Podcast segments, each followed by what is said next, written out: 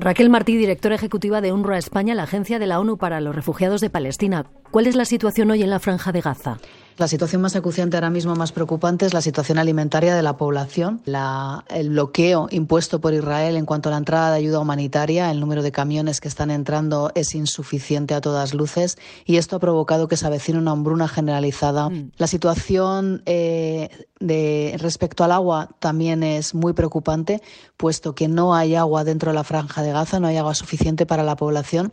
En la actualidad, eh, la población está consumiendo entre 1 y 3 litros, en el mejor de los casos, de agua al día, cuando la Organización Mundial de la Salud recomienda al menos 100 litros de agua diaria. En la actualidad, más de 1.300.000 personas están hacinadas en Rafah en unas condiciones higiénico-sanitarias muy preocupantes, puesto que no hay eh, retretes ni duchas suficiente para la población y este grado de hacinamiento está haciendo que en las infraestructuras improvisadas que se han montado con tiendas de campaña y plásticos para poder acoger a la población tampoco se den las condiciones sanitarias. ¿Y qué es lo más urgente que necesitan los gazatíes ahora mismo? Ahora mismo lo más urgente, que ha sido eh, siempre la misma urgencia, es el alto el fuego inminente. Sin un alto el fuego es imposible llevar a cabo operaciones humanitarias dentro de la franja de Gaza. De hecho, ahora mismo las operaciones humanitarias están súper limitadas, sobre todo teniendo en cuenta que en el norte de, la franja de Gaza, donde todavía quedan unas 400.000 personas,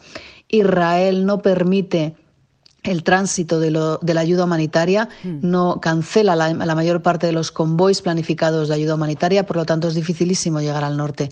Pero en la zona media y en la zona sur de Gaza todavía sigue siendo muy inseguro todos los días repartir la ayuda humanitaria debido a los bombardeos y esto hace que se dificulte muchísimo el acceso a las personas que necesitan los alimentos, los medicamentos y el agua. Con el paso de las semanas, sin novedad sobre, sobre el fin de esta guerra, ¿hay sensación de olvido por parte de la comunidad internacional? Siempre con el paso del tiempo en los conflictos el interés eh, se va reduciendo. No se puede mantener durante mucho tiempo el interés eh, sobre un conflicto y, y, eso hace que el nivel de noticias se vaya reduciendo.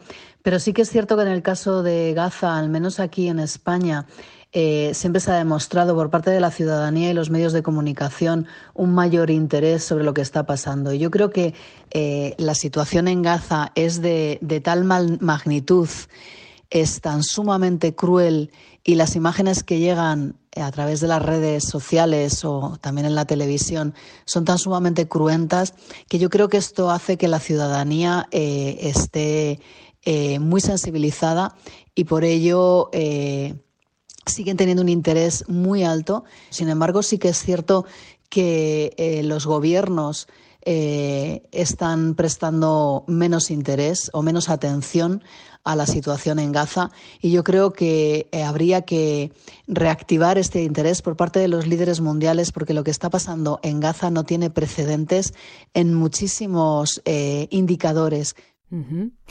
Raquel Martí, directora ejecutiva de UNRWA España, la agencia de la ONU para los refugiados de Palestina, le agradecemos que haya estado en Radio Nacional de España.